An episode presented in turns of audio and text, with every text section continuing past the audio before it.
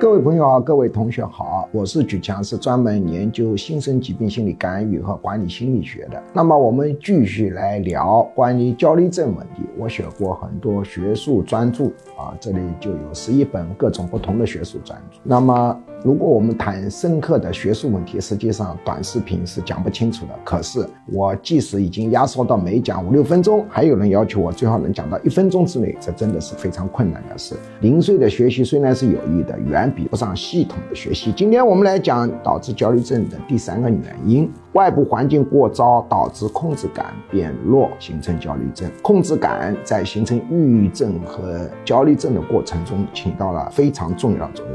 当这个人觉得我对环境的控制感非常弱的时候，就容易形成焦虑症。它跟安全感不足有区分的，安全感不足是内心，控制感不足是外部环境导致的。那么。怎样会导致控制感不足呢？比如说，你早年有一个指责性人格的母亲或者父亲，并且你也比较敏感，对他的话也比较装得进去。他大量的批评内容还并不是道德品质，而是指向你的能力问题。于是你的控制感就差，因为你觉得你能力差嘛。而我们青少年时代是形成潜意识的高峰，他潜意识沉淀进很多我能力很差的这么一个概念。哪怕这个人已经考上了博士或者获得了很高的的。成就他这个对环境的控制感还是弱的，他就容易导致呢他焦虑症。还有呢，比方说小时候学习成绩非常差，而生长的环境又非常流行要好好学习的这种社会文化，那么他长大了以后也容易得焦虑症。小时候非常的丑，在恋爱上面受到一次又一次、一次又一次的打击，也容易形成焦虑症。总之，你的成长环境过程当中不断的受到重大的打击，你就会形成